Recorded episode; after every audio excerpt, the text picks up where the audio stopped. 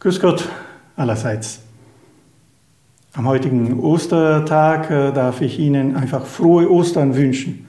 Im Namen auch des ganzen Teams der Exerzitien Online und Ihnen auch danken für die Treue im Mitmachen, im Mitbeten. Wir haben die letzten Wochen immer wieder von zwei Evangelien etwas gehört, nach Markus und nach Johannes.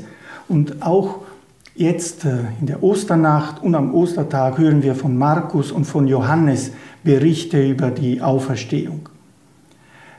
Es wird von einer Freude gesprochen, die allerdings jetzt nicht so überschwänglich ist, sondern gleich nach dem Geschehen ist auch viel Sorge und auch Ängste mit dabei.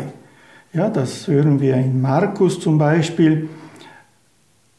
Die Frauen, die als Erste sehen, dass das Grab leer ist, sind voller Entsetzen erst einmal. Wo ist das Leichnam hin? Hat ihn jemand äh, vielleicht gestohlen? Wo ist er denn? Und auch beim Johannes am Ostersonntag sind es wieder die Frauen, die die Botschaft als Erste empfangen und die dann weitergeben, diese weitergeben an die Jünger, die dann zum Grab kommen. Aber auch das ist erst einmal mit äh, Erschrecken gewissermaßen, und das kann man auch nachvollziehen natürlich, dass dieses Grab leer ist.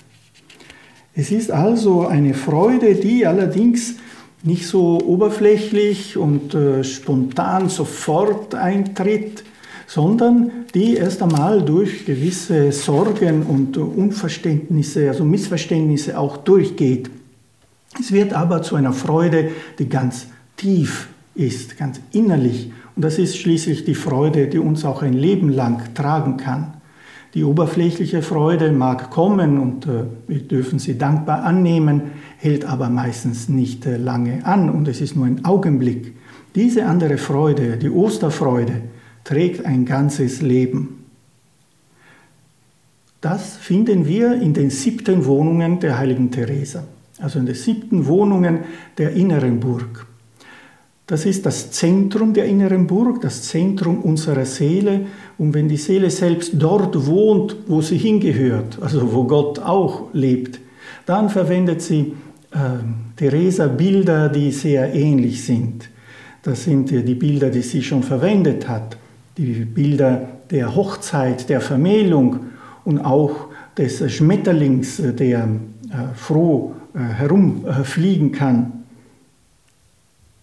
Diese Wirkungen und alle weiteren, die wir als gute Wirkungen der bereits genannten Gebetsstufen beschrieben haben, gibt Gott, sobald er die Seele mit diesem Kuss, den die Braut erbat, zu sich heranholt.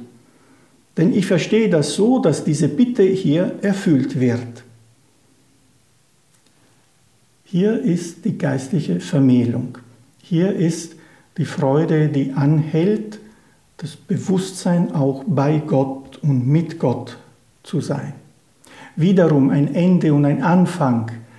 Ende der Vorbereitungszeit, man ist angekommen gewissermaßen, aber der Anfang einer Zeit, eines Lebens mit Gott, verbunden mit ihm auf einer ganz tiefen Ebene, die wieder Herausforderungen auch äh, nach sich zieht.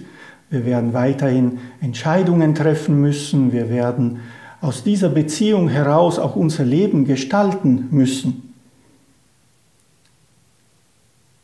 Oben und unten gibt es in den Wohnungen der Therese.